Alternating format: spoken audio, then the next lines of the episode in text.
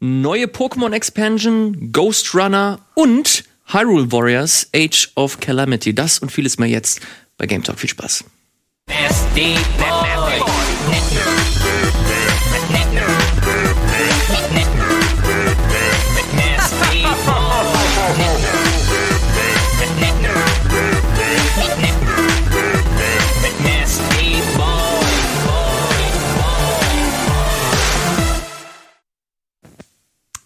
Hallo zusammen und herzlich willkommen hier zu einer neuen gepflegten Ausgabe des Game Talks. An meiner Seite begrüße ich Chiara. Hallo Chiara. Hallo, hey. hallo. High Five. Äh, okay. Das ging auch schnell. Hast Ja, gar nicht ich sehe ne, gerade nicht, ich kann nur antizipieren gerade. Ach so. Und natürlich wir. Hallo zusammen. Hey Mann, Wie geht es euch? Gib mir ein bisschen was, Freunde. Gib mir. Es, ist es geht alle- uns fantastisch. Für ja, wie alle geht's die sechste? Stunde. Ja, ja, müsst, es- ihr dürft euch nicht alleine Es ist lassen. nicht die sechste Stunde, es ist ein fantastischer Monat, der auf uns zukommt. Dann es werden zwei Konsolen released, es gibt noch diese kleine Nintendo-Konsole, es kommen Spiele. Also es ist eigentlich fantastisch. Es ist alles gut. Schön, äh, dass ihr hier seid. Ich, ich freue mich richtig, weil es ähm, heute viel zu besprechen gibt. Spiele, auf die ich mich persönlich super freue, äh, aber die ich gar nicht so wirklich anspielen konnte. Deswegen seid ihr zwei da. On top. Also du hast Ghost Runner unter anderem gespielt, Chiara auch. Und du hast unter anderem auch die Pokémon Expansion gespielt. Genau, weil die zweite Pokémon-Expansion, die jetzt, glaube ich, auch schon ein paar Wochen her ist. Aber ich hatte es vergessen zu erwähnen, dass ich sie gespielt habe, weil die leider so semi war. Dazu, dazu gleich mehr. Ich habe noch äh, Hyrule Warriors Age of Calamity gespielt, dieses neue äh, Musu-Spiel von äh, Nintendo, äh, respektive äh, Tecmo, ne? Tecmo, genau. Te wie heißen die? Tecmo, oder? Tecmo. Oder Team Tecmo Kai? Tecmo Kai? Tecmo Kai, aber ich glaube von Team Ninja, ne? Team Ninja. Den Namen habe ich gesucht. Ähm, genau, das ist ein neues Spiel von denen. Das habe ich mir ein klein wenig angeschaut, äh, darf aber noch nicht zu viel verraten, weil das Review-Embargo, glaube ich, erst in einer Woche ist. Erzähl was von der Demo. Äh, von der Demo kann ich natürlich was erzählen und noch ein bisschen mehr, aber äh, dazu dann auch gleich mehr. Ich wollte erstmal die Leute erstmal äh, vernünftig begrüßen, weil äh, wir haben nicht nur Spiele, die wir uns heute anschauen äh, oder besprechen wollen, sondern natürlich auch ein, zwei News. Die größte News, glaube ich, die es am Wochenende gab, äh, ist die Tatsache, dass Mass Effect zurückkommt.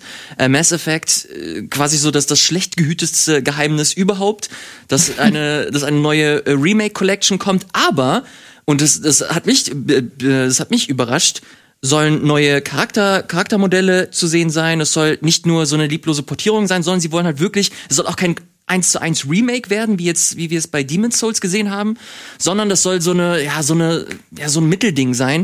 Ein bisschen Remake, ein bisschen Portierung, aber endlich Mass Effect, die Urtrilogie für die neuen Konsolen. Und da wollte ich erstmal bei euch äh, horchen. Findet ihr das geil? Ist Mass Effect für euch noch ein Thema nach Andromeda oder ist das, ist das Thema durch? Ich glaube, für Chiara ist es sehr, sehr wichtig. Ja, ist das so? Ähm, ja, das ist ein bisschen übertrieben. Also Andromeda habe ich tatsächlich abgebrochen, ähm, weil es mir nicht so gefallen hat. Und das, was ich so gehört habe, ist ja ein Remaster. Und da war ich erstmal so ein bisschen vorsichtig und dachte mir, mh, ja, wer weiß, bei EA und Remaster hat man ja nicht immer so geile Erfahrungen gemacht. Ist okay, aber ist halt nichts Weltbewegendes.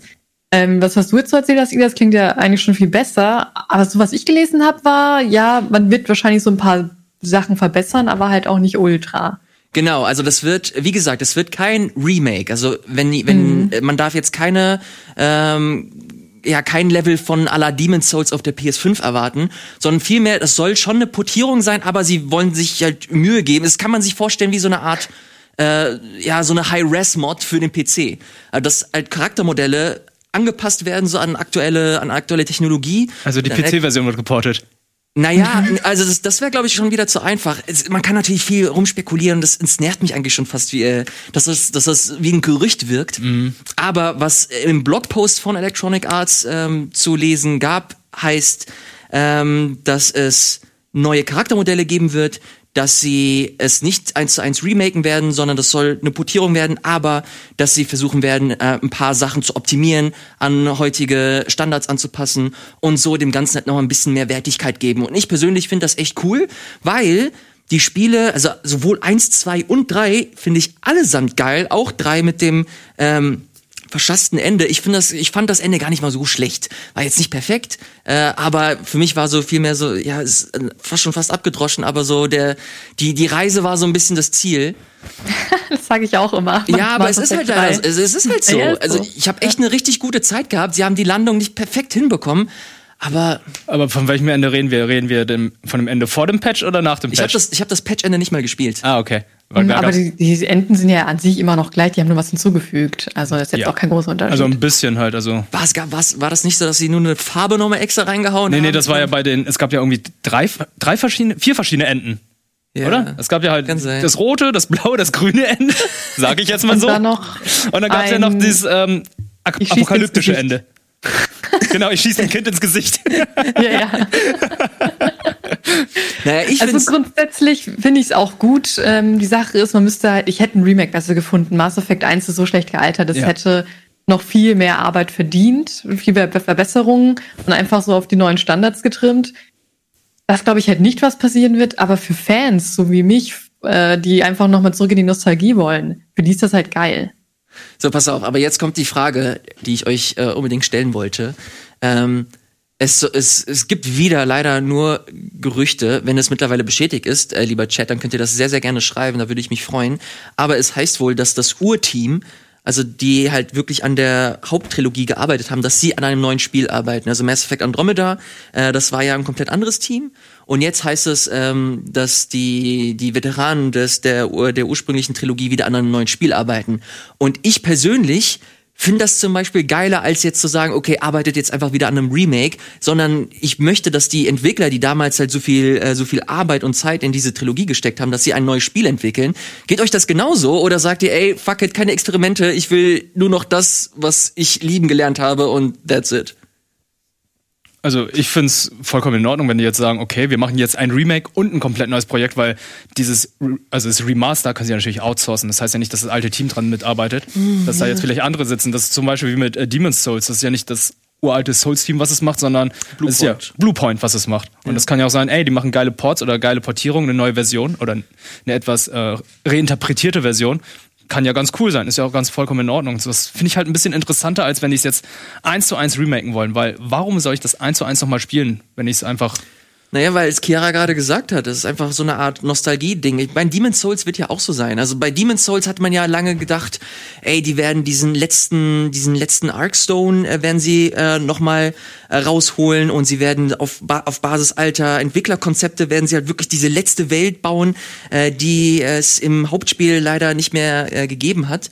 Aber das gibt's ja auch nicht. Und trotzdem haben alle Bock, Demon's Souls wieder zu spielen. Also für mich war es halt eher, es wird nachgeholt. Bei mir ist es, wenn ich Mass Effect denke, da hat Chiara schon auf den Punkt gebracht. Teil 1 ist richtig schlecht gealtert, weil da wussten sie noch nicht, was sie werden wollen. Wollen sie jetzt ein Shooter sein oder wollen sie ein Rollenspiel sein? Weil es da immer noch diese DNA von Knights of the Old Republic drin ist. Und ähm, wenn ich jetzt denke, okay, wenn ihr jetzt Mass Effect 1 genauso macht wie 2 und 3, finde ich es ein bisschen interessanter, weil es ein bisschen actionreicher war und ähm, da immer noch die Rollenspielkomponente vorhanden war. Dieses Duck-and-Cover-Shooter-Ding, was mit Gears äh, etabliert wurde, wurde dann auch bei Mass Effect 2 dann ein, eingeführt und bei 3 war es ja noch actionreicher. Wie siehst du das? Wie siehst du das, Chiara? Ähm, also wie gesagt, ich finde, man müsste eigentlich Mass Effect 1 komplett nochmal umgestalten. Die ganzen Entdeckungsmissionen auf dem Planeten waren halt irgendwann mal super langweilig. War immer das Gleiche, es waren immer dieselben Gebäude. Also ungelungen, es ist einfach nur Copy-Paste. Und gleichzeitig war die Fahrt mit dem Mecco auch echt nicht schön. Man hat versucht, auf irgendeinen Berg zu kommen, dann Noch hat das nicht als geklappt. Planetenscan, oder?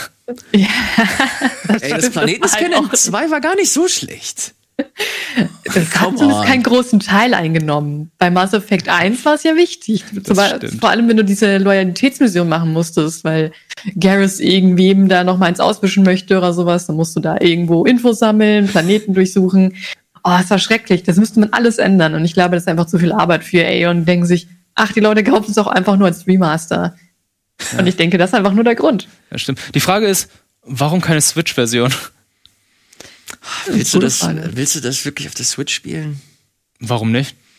Weil bei mir ist es mittlerweile so, auf, bei diesen ganzen Remakes, Remaster, warum gibt es keine Switch-Version? Weil das sind ur ursprünglich immer Xbox 360, PS3-Titel. Das heißt, die Switch kann es locker. Naja, aber sie wollen das ja, sie wollen ja nicht einfach nur eine Portierung machen, sondern das soll ja so ein bisschen, naja, wie gesagt, die wollen da ein bisschen Mehrwert schaffen, indem sie halt verschiedene, eventuell auch Texturen hochpacken, wie gesagt, die Charaktermodelle. Wir reden von EA.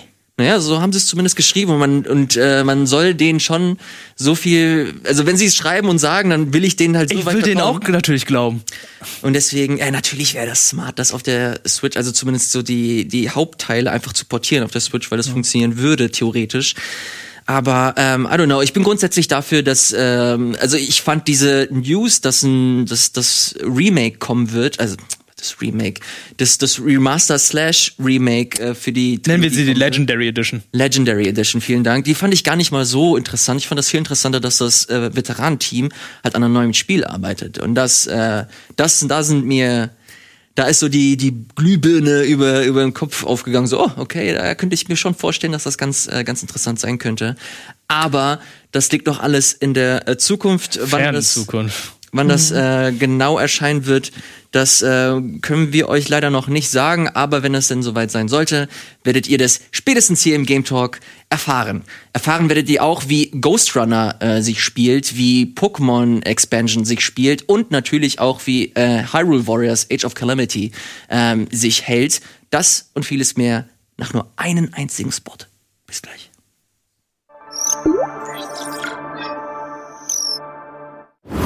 Bitburger 0,0. Isotonisch, vitaminhaltig und mit alkoholfreier Erfrischung. Bitburger 0,0. Immer ein Bit frischer.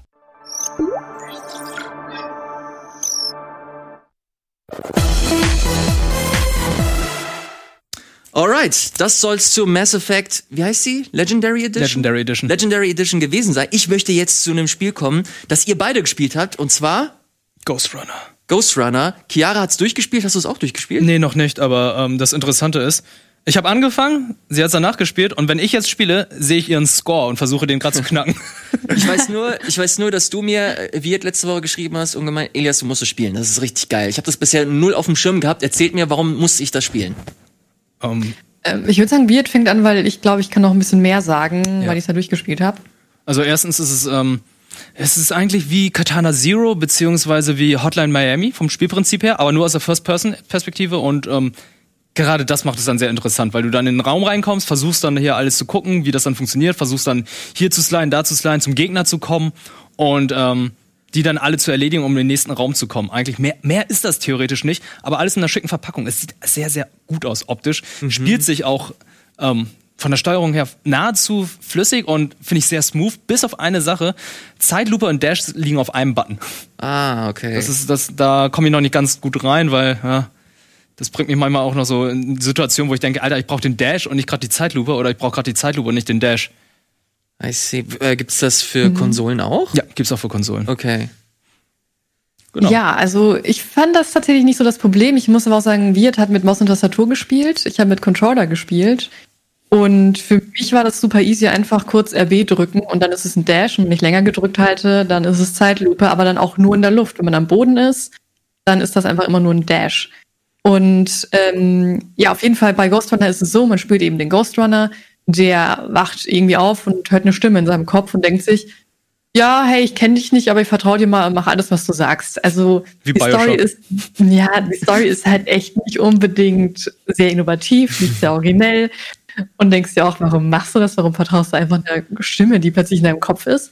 Ähm, ja, dann fängt man halt an, sich durch die Gegend zu metzeln und will erfahren, was eigentlich passiert ist, warum die Welt so ist, wie sie ist. Und ja, das entfaltet sich immer mehr. Man muss nicht unbedingt so krass drauf achten. Ich muss sagen, das hat mich nicht sonderlich interessiert, weil an sich ist es klar, worauf es hinausläuft und ähm, um was es geht. Aber was Wirt schon meinte, die Steuerung und das Gameplay macht ultra Spaß. Die Steuerung ist recht präzise. Es gibt ein, zwei Momente, wo er mal nicht Wallrun möchte oder nicht so von der Wand abspringen möchte, wie man es eigentlich äh, will. Und diese Kombination dann einfach mehrere Kills auf eine coole Art und Weise hintereinander auszuführen, das ist, macht halt mega Bock. Man kriegt nämlich mit der Zeit Spezialfähigkeiten, die man dann lernt, ähm, in so, ich sag mal, in der virtuellen Realität, nenne ich es jetzt mal. Diese Passagen sind allerdings recht langweilig. Da haben sie sich nicht sonderlich Mühe gegeben. Man kann eigentlich nur geradeaus laufen, ein paar Dinge einsammeln und dann hast du die Fähigkeit gelernt. Und das war so ein bisschen Minuspunkt für mich, aber grundsätzlich alles andere drumherum hat super funktioniert. Man muss nicht unbedingt die Spezialfähigkeiten alle nutzen. Die haben auch einen Cooldown übrigens. Ähm, ich habe es auch teilweise, habe ich fünf, sechs Level durchgespielt, habe immer nur eine Fähigkeit genutzt. Ähm, aber es gibt natürlich Leute, die vielleicht Dishonored spielen und die kombinieren gerne alles Mögliche zusammen.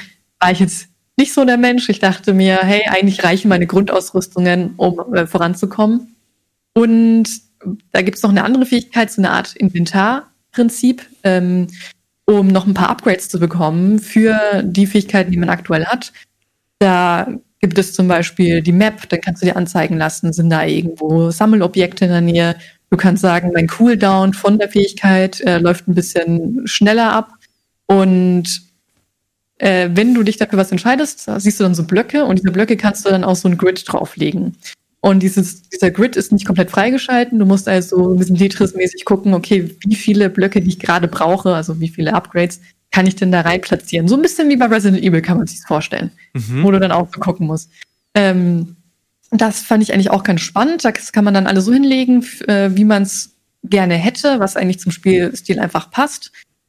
Ein anderer kleiner Minuspunkt ist, es ist schon sehr anspruchsvoll, macht Bock, ähm, ist jetzt aber auch nicht so ultra schwer. Man kommt nie wirklich in, in diesen Frust, äh, in diese Frustebene. Aber es ist schon teilweise Trial and Error. Dann kommt ein neuer Gegnertyp und du hast eigentlich überhaupt keine Ahnung, wie trete ich jetzt gegen den an. Du musst einfach hinrennen, gucken, was hat er für Fähigkeiten, was kann ich jetzt dagegen machen. Und meistens stirbst du natürlich, weil ein Treffer ist tot und fängst von vorne an. Ja, das war so ein bisschen Minuspunkt, aber sonst äh, das, der Flow, der macht einfach so Bock. Und wenn du dann ein Kill nach dem anderen verführst, nach dem Wallrun und dann hast du da diese Zeitlupe, fühlst du dich einfach wie der krasseste Mensch ever. Bist du in diesen Trotzmodus gekommen, den ich manchmal bei Hotline Miami habe, wo man immer in den gleichen ersten Gegner reinrennt und stirbt und das ungefähr sechsmal macht, bis man feststellen muss, okay, einmal durchatmen, äh, locker werden und dann kann man noch mal ran. Ja, das ist ja meistens so, dass am Anfang hat, hat man dann mit dem ersten Gegner kein Problem. Ja, dann hängst später. du irgendwo anders und dann spielst du das irgendwie zehnmal und plötzlich macht dir der erste Gegner Probleme Genau, und die anderen genau. dahinter nicht mehr. Ja, ja, das passiert auch. Aber du hast so viele Möglichkeiten, weil eigentlich ist schon dieses Springen und Zeitlupe drücken ein bisschen OP. Mhm. Also Aber mit der Zeit kommen neue Gegner und dann musst du dir wirklich andere Sachen einfallen lassen. Das finde ich auch ganz gut bei Ghost Runner, weil ähm, diese Räume, wo man reinkommt, die sind immer recht groß. Man kann immer vers- auf verschiedene Wege dann halt die Gegner abklappern, weil man muss nicht immer den gleichen Weg nehmen. Man kann auch einfach mal, man sieht ja hier, du hast den Wallrun, du hast ähm, diesen Enterhaken, du kannst einfach mal in eine andere Richtung laufen und sagen, okay, gut, ich mache jetzt mal einen anderen Gegner erstmal. Oder ich gehe genau. äh, erstmal auf die andere Seite des Raumes und versuche es dort, bevor ich dann jetzt den ersten Gegner oder den zweiten dann nochmal mache. Okay, das hört sich Ja. jetzt ganz danach, an- ganz danach an, dass, dass es so ein reines Flow-Spiel ist. Also so wie ihr das mir beschrieben habt, ähm, musste ich irgendwie an Doom mich erinnern, weil das ja. stellenweise auch so parallel, auch wenn ich das hier so sehe, dass du so irgendwann so viele Bewegungsmöglichkeiten hast, äh, sei es in der vertikalen als auch in der horizontalen, dass du einfach ein krasser Motherfucker bist am Ende und ähm, du dann so innerhalb kürzester Zeit auch möglichst viele Kills machen kannst, dich schnell bewegen kannst und hier scheint das auch der Fall zu sein. Meine Frage wäre, hier läuft es halt ultra flüssig und schön. Ist das, habt ihr das auf der Konsole mal ausprobiert? Ist das auch so oder muss man sich damit mit 30 Frames irgendwie zufrieden geben?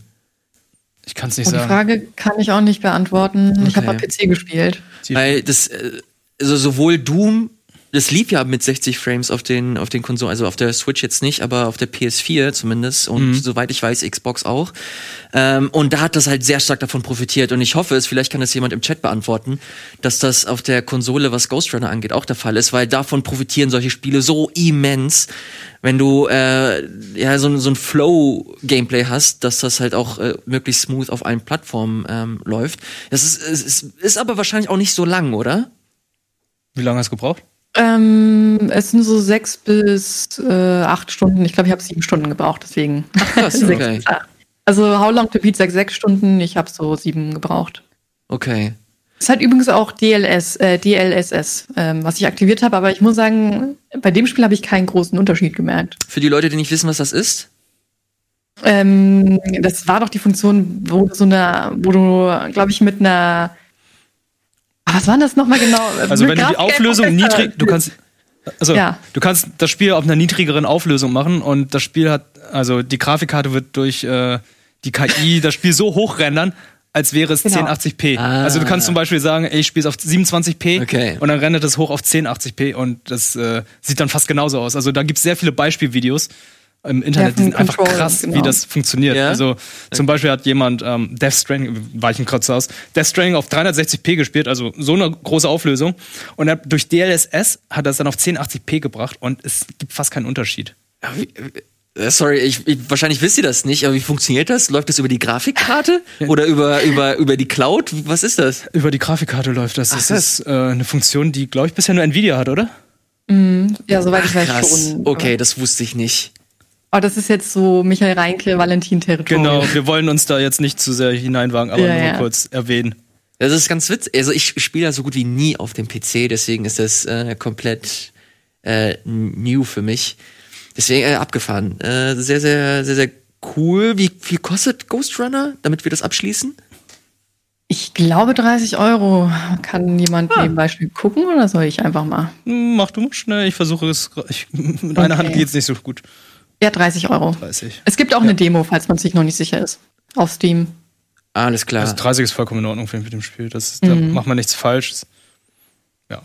Alles klar, das soll es zu Ghost Runner gewesen sein. Wir, äh, ich möchte direkt mit dir weitermachen. Danach würde ich mir ganz gerne äh, die äh, ganz kurz über die State of Play sprechen. Da gab es so aus dem Nichts am Wochenende eine. Da ähm, gab es so eine kurze Gameplay-Übersicht zu Demon's Souls. Äh, die würde ich mir gleich nochmal ansehen. Aber bevor wir das machen, wird ganz kurz zu Pokémon Expansion. Ich erinnere mich, dass wir vor ein paar Monaten hier saßen und da hast du mir den ersten Teil, oder da haben wir zusammen den ersten Teil gespielt. sogar. Genau, ja.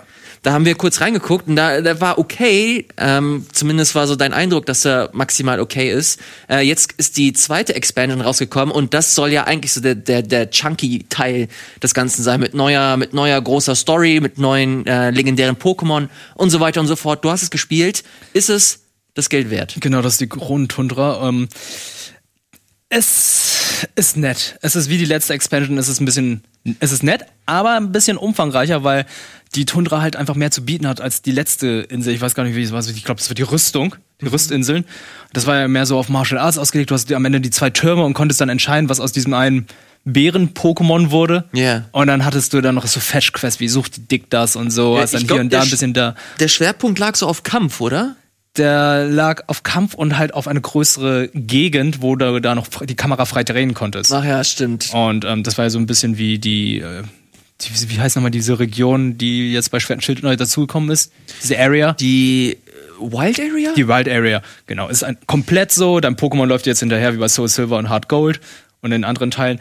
Und in der neuen Region ist es zwar immer noch so, aber ein bisschen mehr auf Story gelegt. Da wurde jetzt so ein bisschen erzählt über ein Gottgötter-Pokémon, das irgendwie vergessen wurde. Und musst dann einfach auch eigentlich nur Fetch-Quests machen. Du läufst da von links nach rechts, Okay. sprichst mit den Leuten, versuchst dann irgendwie dieses Pokémon zu beruhigen und am Ende fängst du einen Gott. Es ist immer das Gleiche. alles wie immer. Es ist so, oh, das ist der Erntegott und so, wir haben ihn alle vergessen und verehrt und jetzt frag, jetzt äh, frag mal die Menschen im Dorf, ob sie sich noch an diesem, dieses Pokémon erinnern und so, ja, ja, die erinnern sich noch an dich, aber du bist irgendwie so, so mystisch, keine Ahnung, die, die, die denken, du wärst einfach nur so eine Legende und keiner glaubt so richtig an dich und dann versucht man das dann so ein bisschen herzustellen und das Lustige ist, am Ende fängt man das Ding. Das ist ein kleiner Spoiler jetzt, aber es ist Pokémon. Es ist jetzt, was das Gute an dem Spiel ist, sehr viele legendäre Pokémon werden wieder eingeführt. Also Okay. ähm, die neuen, also die drei legendären Vögel sind wieder dabei, aber in neu interpretierter Form. Und die sind halt so zu jagen wie die drei legendäre, jetzt Hunde? nenne ich sie Biester. Ich sag, ich sag Hunde. Ich würde auch Hunde sagen, aber wir wollen ja niemanden verärgern, ne? Wir nennen sie mal Biester. Das ist dazu gekommen und es gibt dann halt auch so eine Art, ähm, ich ich weiß nicht, wie dieses System nochmal heißt, aber es gibt so eine Art Raid, wo du dann halt jetzt äh, legendäre Pokémon fangen beziehungsweise sogar Shinies sammeln kannst. Also du kriegst dann, du kennst ja noch diese äh, diese Dynamax-Kämpfe, ne? Ja. Die du dann hier gemeinsam mit Freunden machen konntest. Das kannst du jetzt immer noch machen, aber du machst es dann durch so ein Tunnelsystem und kriegst dann Leih-Pokémon. Oh, okay. Diese Leih-Pokémon äh, benutzt du dann für die Kämpfe und besiegst dann ein Pokémon nach dem nächsten. Am Ende des Tunnels kommst du dann zu einem legendären Pokémon oder einem sehr starken Pokémon und musst es dann besiegen und kannst es dann fangen. Und die, alle Pokémon, die du dazwischen gefangen hast, kannst du eventuell einen davon behalten oder du fängst dann das, du behältst dann das Pokémon, was ganz am Ende ist. Das ist. Ach, du musst dich am Ende entscheiden. Du musst dich entscheiden. Du kannst nur eins von den ganzen Pokémon fangen, die du dort gesehen hast. Okay.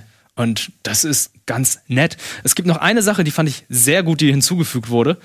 Und zwar, ähm, es gibt Tunnel, die jetzt einfach nicht nur vorne rein und hinten wieder rausgehen, sondern du gehst rein und du irrst dich da erstmal ein bisschen herum. Richtige Dungeon? Ein richtiges Dungeon, ein richtiger Dungeon. Das war so, das war leider das größte, so die größte Enttäuschung, die man bei Schwert und Schild äh, hatte. Es sah zwar alles halbwegs okay aus, wenn man sich ein bisschen näher mit dem Spiel beschäftigt hat, hat man auch schnell gesehen, okay, so der Lack, das Spiel ist nicht mehr raus und der Lack ist schon halb ab. Ähm, aber das Schlimmste war halt so, dass das Game Design, das ist halt so unfassbar schlauchig war. Nicht so schlimm wie bei Pokémon Sonne und Mond, fand ich. Ja. Aber trotzdem, keine Ahnung. Ich, ich, ich, muss sagen, ich hab's, ich hab's eine Zeit lang echt gerne gespielt. Also das Hauptspiel, aber es, es lässt mich, wenn ich jetzt so zurückdenke, lässt es mich ungewohnt kalt. Und ich habe eigentlich, als die Expansions äh, angekündigt wurden, ich erinnere mich, da saßen wir alle im Hangy zusammen. Zu sechs oder zu siebs kannst du dir heute auch nicht mehr vorstellen. Und da haben wir uns das alles angeguckt und das sah eigentlich ganz geil aus mit den neuen, neu interpretierten Vogel-Pokémon und alles. Ähm, aber nee. Also das einzig Gute tatsächlich an ist mir der, leider zu egal. an der neuen Expansion ist tatsächlich der, der Forscherdrang. Also du hast eine große Welt, eine, eine große Insel jetzt, ein Teil Aber der hast Insel. du den wirklich, Und- diesen Forscherdrang? Ja, wenn du das jetzt wirklich aktiv spielen würdest, würdest du sagen, okay, ich will jetzt mal hier gucken, wo es hier noch verschiedene Pokémon gibt. Es gibt verschiedene Tunnel. Es gibt äh, die Möglichkeit, andere Pokémon zu fangen, wenn du irgendwie irgendwo hingehst, um da mal ein bisschen nachzuschauen. Bei den alten Teil, äh, bei Schwert und Schild, bei dem Hauptspiel war es wirklich so, nee, ich habe irgendwie gar keine Lust, da nachzuschauen, weil du siehst zum Teil alles. Und ähm, ich weiß nicht, die. Ich hätte nie gedacht, dass die Marke Pokémon mich irgendwann mal wirklich äh, So, enttäuscht. Und das hier- ist halt die Sache. und genau das Spiel ist zu veraltet. Da sind so viele Elemente drin, die in aktuellen Rollenspielen oder sogar vor- von in Rollenspielen vor zehn Jahren schon implementiert wurden. Und das fehlt im Pokémon. Ich glaube, das, das Schlimmste, was passieren kann, ist Wir sind nicht die Zielgruppe! wir, wir sind erwachsen. Wirt, wir sind erwachsen. Wir sind nicht mehr die Zielgruppe. Das ist richtig Das bricht mir das Herz.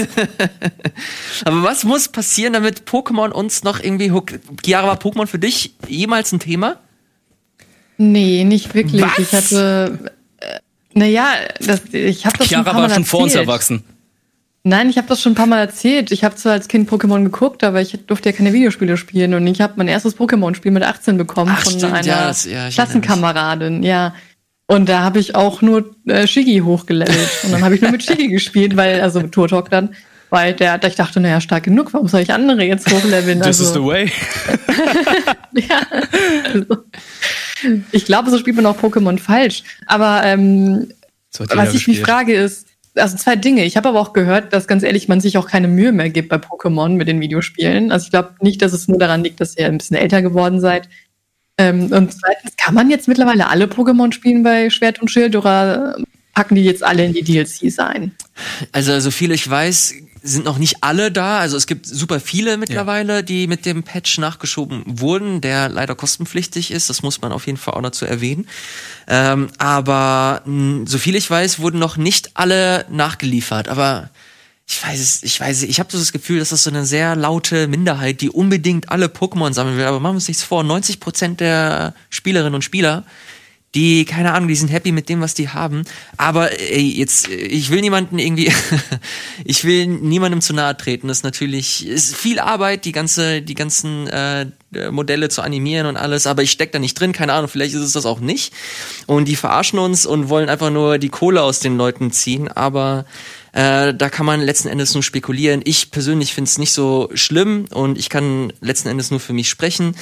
Ähm, ich find's viel schlimmer, dass die Serie an sich einfach nicht sich weiterentwickelt und dass du das Gefühl hast, dass man viel zu sehr auf der auf der Stelle tritt, dass es keine großartigen Neuerungen gibt. Diese diese diese Wild Area war ein echt cooler Das war ein guter cooler Anfang. Ansatz, genau, dass du ähm, äh, dich ein bisschen austoben konntest, dass du da auch äh, ja so höher level höher leveligere Pokémon äh, gesehen hast, dass du da auch neue Ansätze gefunden hast, wie du deine äh, deine Teams zusammensetzen kannst.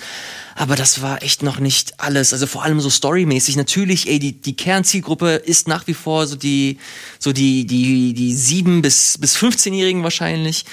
Ähm, aber trotzdem, man schafft's ja auch. Also keine Ahnung, wenn ich mir so ein dummes Beispiel, aber wenn ich mir Pixar anschaue, das sind auch Kinderfilme, aber die schaffen es ja auch irgendwie die die Brücke zu schlagen, dass das auch Erwachsene irgendwie cool finden und interessant finden. Und sowas Ähnliches. Ich will ich will gar nicht ein Hardcore krasses ab 18 Pokémon haben, sondern einfach nur noch mal ja, so, so, ein- so ein Spiel oder Ansätze, die zeigen, ey, wir denken auch an die Leute, die das vor 15 oder 20 Jahren gespielt haben. Ja, ey, das ist bei mir genauso. Ich denke mir einfach so, die Charaktere sind total belanglos. Du kannst dich an keinen daneben oder deinen Hauptcharakter erinnern. Bei, bei den alten Pokémon-Spielen war es einfach so, du hattest so wenig, dass du so viel rein interpretiert hast. Und mittlerweile ist es halt so, nee, also das ist, das geht einfach nicht mehr. Da, da ist halt so viel schon gezeigt und denkst also, ist total langweiliger Charakter. Warum? Die Story ist auch mega langweilig. Es ist total belanglos. Wow, es ist jetzt eine Hooligan-Gruppe, die jetzt dein Gegner ist. Also nicht mehr so eine böse Organisation und so. Und ähm, was ich noch schlimmer finde, ist, dass, also die größte Neuerung ist einfach, dass der Random Encounter weg ist. Dass du die Pokémon jetzt siehst, die du fangen kannst. Was und das kann nicht sein, dass was es zugegeben ist aber ziemlich cool. das ist ziemlich cool, aber das machen RPGs oder JRPGs schon seit 15 Jahren. Ja. Das machst, das gibt's schon seit Grandia 2. Also ich, das, ich nehme das als Beispiel, weil ich kein älteres Beispiel gerade mir einfällt. Ja, äh, keine wir, können, ey, Sprachausgabe. wir können viel rummeckern. Äh, Fakt ist, hat sich über fast 20 Millionen Mal verkauft. Hey, hey, hey. Ah, ihr solltet einfach zu Persona wechseln, da kann man auch Ey, Spielchen sammeln. das ist auch so ein Ding. Ich, ich habe ja Persona 5 gespielt, ne? Und keine Ahnung, vielleicht der ein oder andere ähm, Mensch da draußen erinnert sich vielleicht daran. Wir, Gregor und ich, wir haben hier eine Runde damals, eine Game Talk Spezialfolge gemacht, die hieß, wir hassen eure Lieblingsspiele. Eine meiner Lieblingssendungen überhaupt, die ich hier gemacht habe.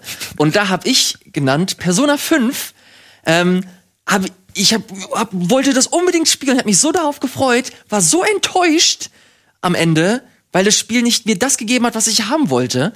Dann habe ich mir gedacht, okay, fuck it. Und dann, das Schlimmste, nach 80, nach 88 Spielstunden ist mein Spielstand kaputt gegangen. Also ich konnte es nicht mal zu Ende spielen, nach 88 Spielstunden. Da habe ich mir gedacht, okay, fuck it, scheiß drauf, ist abgehakt. Nächster Persona-Teil, wenn er irgendwann in 15 Jahren kommt. Dann kommt Persona 5 Royal, ich leg's rein, Schnitt, platiniert. Was? Ja, Chiara, ich liebe, ich liebe Persona 5 Royal. hast du platiniert, Chiara? Nee, aber ich frage mich halt, wie, wie kam denn, denn plötzlich dieser Wandel von, boah, ich habe keinen Bock zu. Pass auf, ich habe ich hab nämlich das Gefühl, dass sie super viel rausgeschnitten haben. Dass sie, ich hatte, also für mich, das einer der, wir machen es anders. Ich hatte richtig viele Probleme mit dem Spiel, dass in, die in Persona 5 Royal ähm, behoben wurden. Welche Probleme das sind, das erzählen wir nach der Werbung. What? Ja.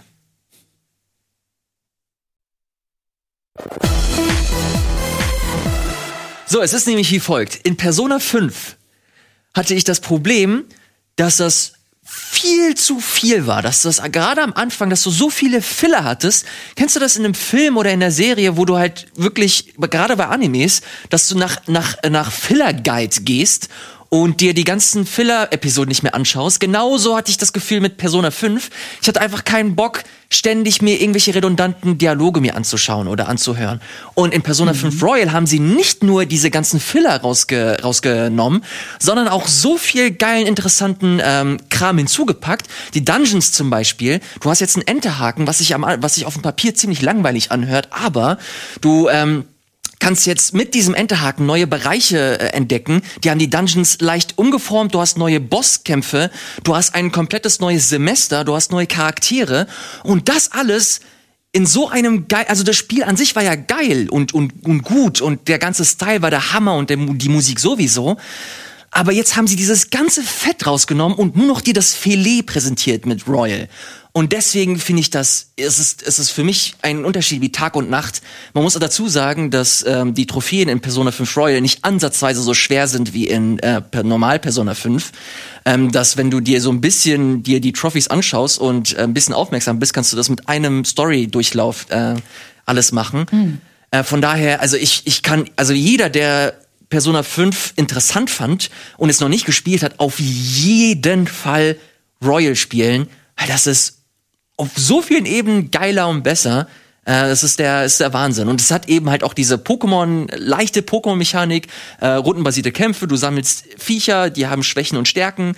Und ich finde die Analogie von dir, Kia, gar nicht mal so schlecht. Ähm, vielleicht ist, bin ich- bin ich mittlerweile für Pokémon zu erwachsen, aber Persona ist der fucking Shit.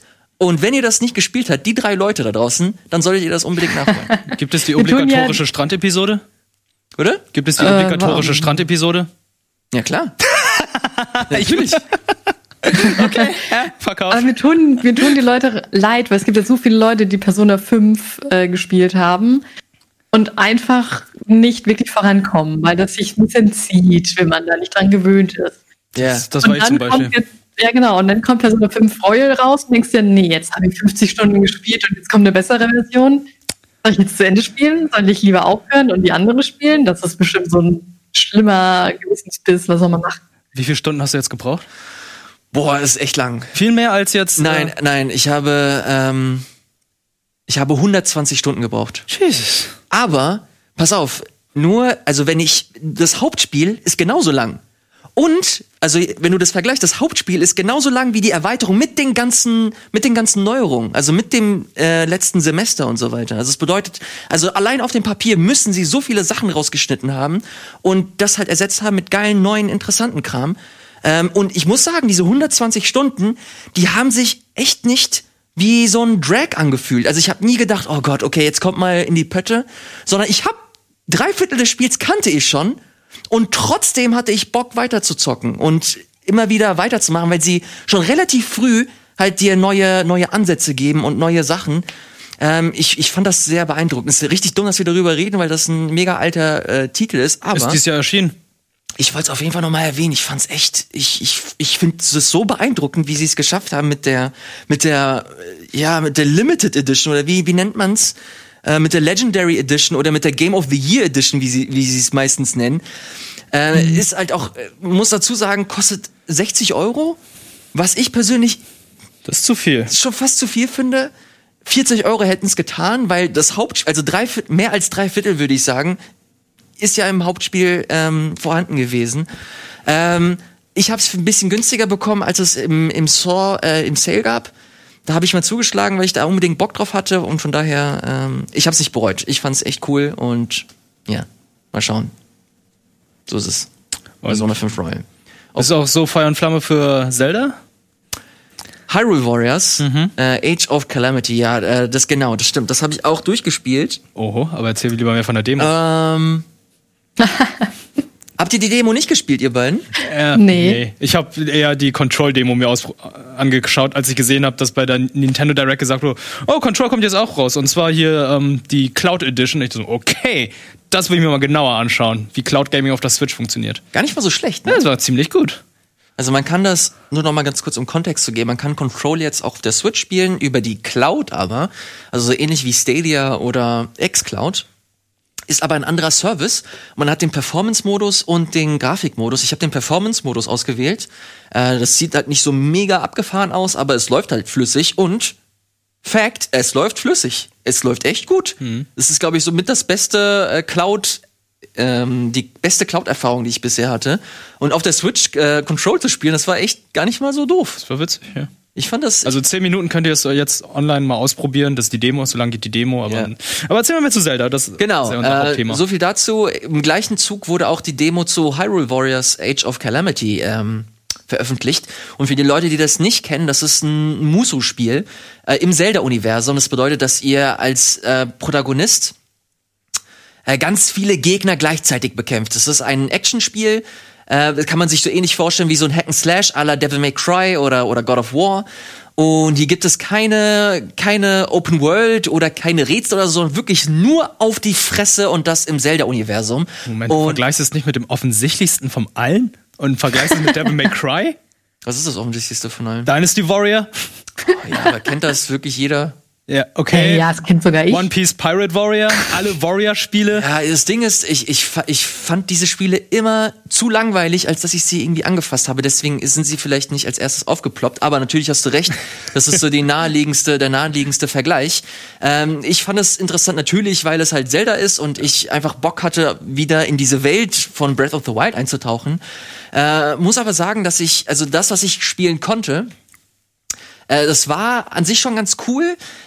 Ich bin aber unheimlich enttäuscht, was so die Performance angeht, weil das stellenweise so schlecht läuft, dass du Standbilder hast. Uh, Also ich krass. habe, ich habe, äh, wenn du, äh, ich hatte Kämpfe mit so, keine Ahnung, 100, 200 Gegner gleichzeitig gehabt und da hatte ich halt wirklich Stottern. Also es waren fünf bis zehn Frames, die man stellenweise auf dem auf dem Bildschirm hatte. Und da musste ich sagen, ui, das das war echt, es war, es war ein bumpy ride. Das war nicht so, so flüssig, wie ich es mir erhofft hatte. Ich wusste, dass auf der Switch, dass das nicht so geil laufen wird, aber dass das stellenweise so äh, mies lief, dass ähm, ja, das hat mich tatsächlich dann doch am Ende überrascht. Ich muss, am Ende, ich muss aber auch sagen, dass ich mich irgendwann daran gewöhnt habe, ähm, dass das nicht ganz so schlimm war gegen Ende. Aber trotzdem muss ich sagen, ich glaube, das ist das oft das, das schlecht laufendste Spiel, das von, von Nintendo selber gepublished wurde. Und das muss man sich natürlich dann äh, vor Augen führen. Also das ist für mich auch so der beste, das beste Indiz dafür, ey, man braucht, es wäre schon geil, wenn eine neue, potentere Switch einfach auf den Markt kommen würde. Ich Dann wollte würden- gerade fragen, me- meint ihr, die sind langsam an ihre Grenzen gestoßen? Also Weil es heißt ja, es wird wahrscheinlich eine Switch kommen mit ein bisschen mehr Leistung. Ja, also es, es, man, wie, wie lange redet man schon darüber, dass das kommen wird? Wahrscheinlich wird die auch irgendwann kommen. Und da werden solche Sachen echt von profitieren. Ähm, man muss auch dazu sagen, dass es, das ist halt so ein etwas anderes Spiel. Das, es verlangt halt viel mehr. Du hast super viele, also ich habe stellenweise am Ende hatte ich äh, Kämpfe, wo ich am Ende über 10.000 Gegner gekillt habe. Und dementsprechend halt auch waren auch viele auf dem Bildschirm und so hast du einfach gemerkt, okay, die Switch kann das überhaupt nicht handeln. Sowas wie ein normales Zelda oder so ein normales Mario, wo nicht viel los ist und wo die Entwickler wissen, okay, da können wir ein bisschen was rausholen aus der Konsole. Da fällt es halt nicht so auf. Aber je länger die Konsolengeneration läuft, je neuer die Konsole, äh, die Konsolen werden, je frischer die die Spiele, die erscheinen, desto offensichtlicher wird es. Okay, so langsam aber sicher merkt man, so auf, auf Nintendo-Seite, da, da muss man wieder ein bisschen nachziehen, um mit dem Rest aufzuholen. Aber ähm, ja, an sich das Spiel, ich muss sagen, ich bin kein großer Dynasty Warriors-Fan oder, oder Muso-Fan. Muss aber sagen, ich hatte echt hier und da Spaß. Also es war eine, es war eine, eine gute Zeit. Äh, vor allem hast du auch verschiedene neue Charaktere, die dazukommen, über die ich leider noch nicht sprechen kann. Man weiß, dass man Link steuern kann, Zelda, Impa und die vier Recken, die man in Breath of the Wild äh, kennengelernt hat. Und dazu kommen noch diverse andere Charaktere, die man spielen kann. Und das fand ich ganz geil, dass jeder Charakter sich unterschiedlich gespielt hat und jeder Charakter auf seine eigene Art und Weise Spaß gemacht hat.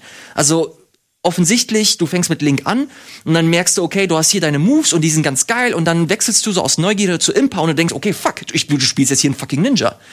Und dann wechselst du zu den Recken und dann hat jeder, also sie haben sich echt Mühe gegeben, die Charaktere der der äh, der äh, Personen im Kampfstil zu übertragen. Und das, das fand ich echt cool. Das hat mega Spaß gemacht. Aber man muss auch dazu sagen, das macht man über eine bestimmte Spieldauer, die echt nicht kurz ist, finde ich. Kann leider auch nicht die genaue Dauer äh, erzählen, kann ich nächste Woche. Aber irgendwann nutzt es sich halt auch ab. Du machst halt nichts anderes als kämpfen. Nur fucking kämpfen, kämpfen, kämpfen. Du hast bei Persona äh, Scramble, Persona 5 Scramble, das soll auch wieder ein Ableger sein im Persona-Universum, das auch ein Musu-Spiel ist.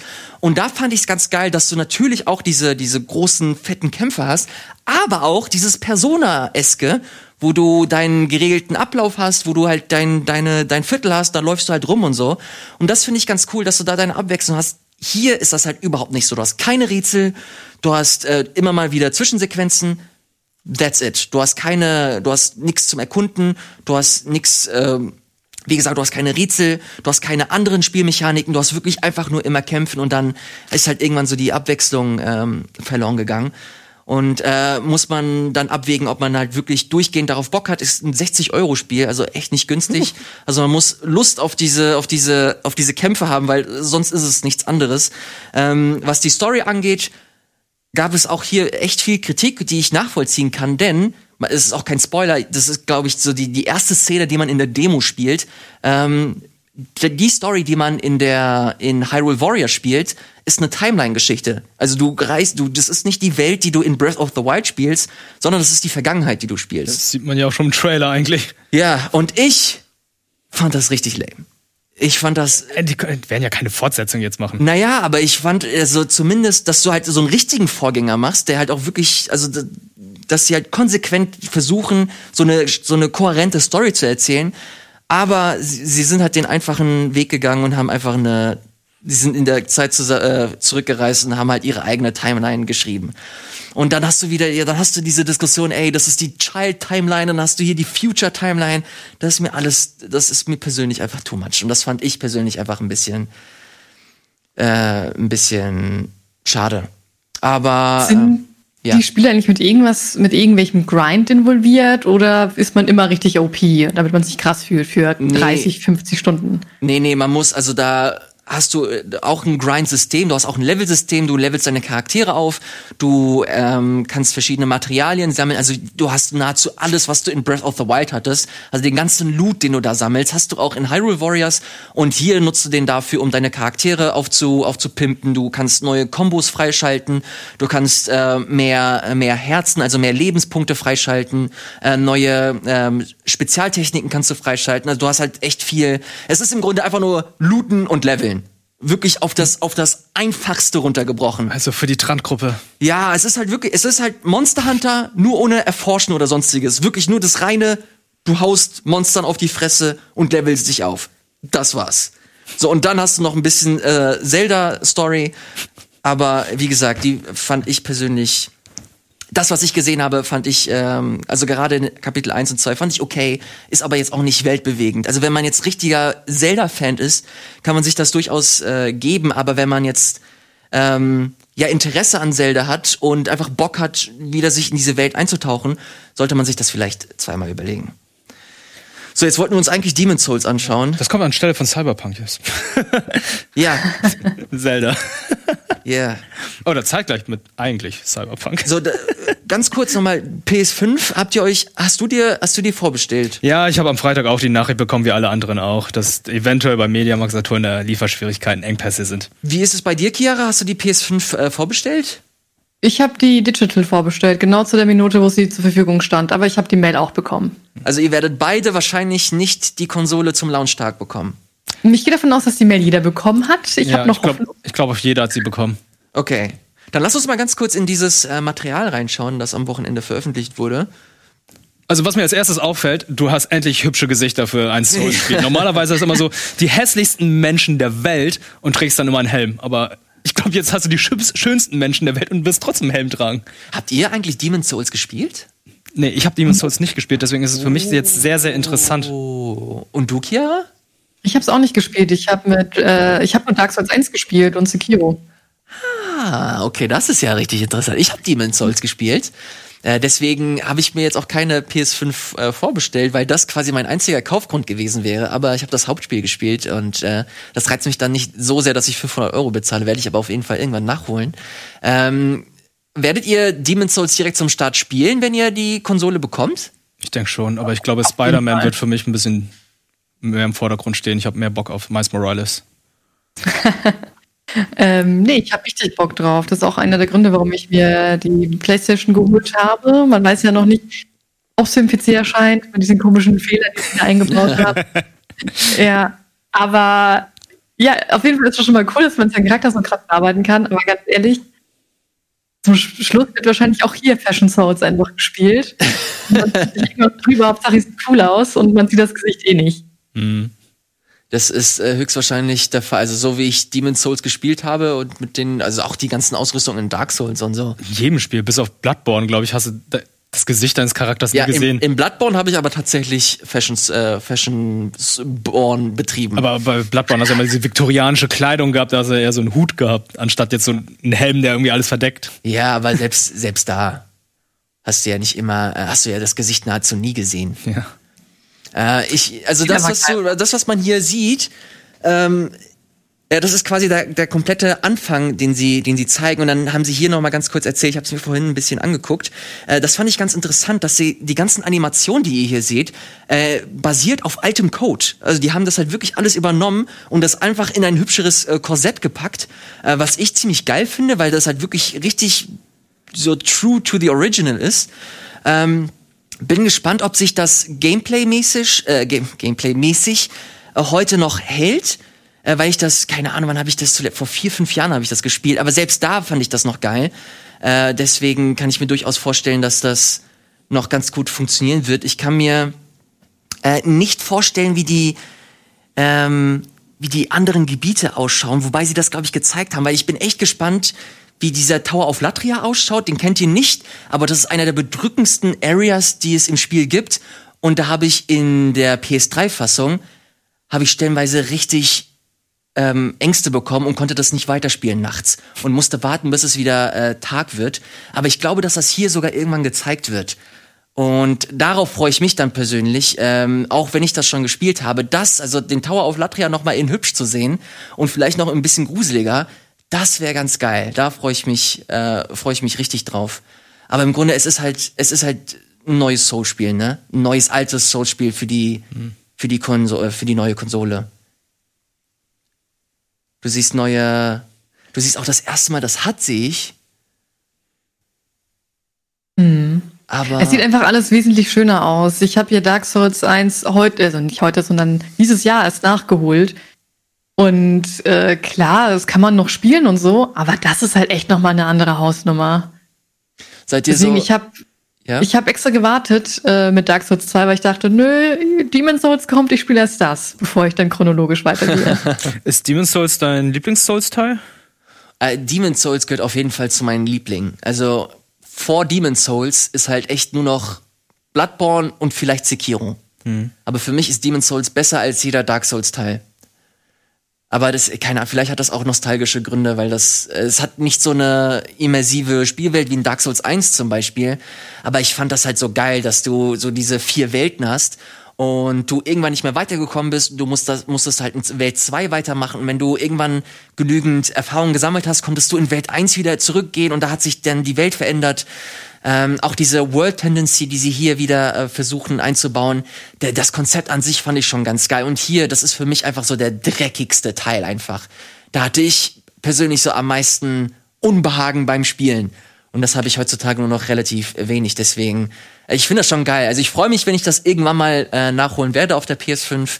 Ähm, jetzt zum Start brauche ich es nicht, aber ich freue mich umso mehr für die, für die Leute, die das noch nie gespielt haben und halt das erste Mal damit in Berührung kommen. Ich glaube, das könnte, könnte auch heute noch ganz interessant werden. Guck mal, hier ist der Fire Lurker. Den habe ich damals im First Try gelegt und ich war so stolz. Der Flame Lurker. Flame Lurker, Flame Lurker, danke. Die Area kenne ich zum Beispiel auch noch gar nicht, also nicht in dem neuen, äh, in der neuen Fassung. Kannst du mal ein bisschen vorspulen? Ist der Tower of Latvia da irgendwo? Nee, ich spul mal vor. Was würdest du sagen? Ähm, findest du Demon's Souls schwer oder sagst du, naja, wenn man ein paar Teile davor gespielt hat, ist das eigentlich recht easy? Naja, Ist es, so? es, es. Ah, da ist er! Das ist er tatsächlich! Hier sind auch, hier sind auch irgendwo diese Cthulhu-artigen Viecher. Da, da ist er. Oh Gott, die, das Alter, das ist, voll erschrocken. ey, die Musik, der ganze, der, gan- die ganze Atmosphäre in dieser Welt ist so geil. Hammer. Richtig schön. Dass sie auch dieses, diesen Grünstich da wieder mit reingenommen haben. Äh, Chiara, auf deine, um auf deine Frage zurückzukommen, ich find's nicht so mega schwer. Also natürlich muss, muss man vorsichtig sein, aber das ist so ähnlich, ich würde es so ähnlich einstufen wie Dark Souls 1 bis 3. Dass du dich da, wenn du dich da so ein bisschen reinfuchst, dass du, wenn du vorsichtig bist, dann kommst du eigentlich relativ gut durch. Also ich hatte nie eine richtig krasse Blockade, muss ich, muss ich sagen. Deswegen, aber es ist natürlich unfassbar unfair hier und da, fand ich. Also du hast, wenn du nicht aufpasst, bekommst du halt eine dicke, so eine dicke Felskugel aus dem Nichts und äh, zerstört dich einfach und da sind halt 30 Minuten Progress weg. Also das hast du mal hier und da, aber ansonsten äh, fand ich das an sich äh, nicht so schlimm. Aber das soll es zu Demon's Souls äh, gewesen sein und mit dem äh, Game Talk. Äh, keine so vielen Neuigkeiten, aber wir sind kurz vor einer neuen Konsolengeneration. Äh, die neuen fetten Spiele, die äh, werden jetzt äh, die nächsten Woche kommen. Und da werden wir hier wieder natürlich für euch dabei sein. Ähm, ihr seid hoffentlich auch für uns da und äh, kommentiert, liked und guckt in den Rocket Beans Supporters Club. Das würde uns persönlich sehr freuen. Jetzt geht's weiter mit Geo Gesser. Viel Spaß hier auf Rocket Beans TV. Ciao.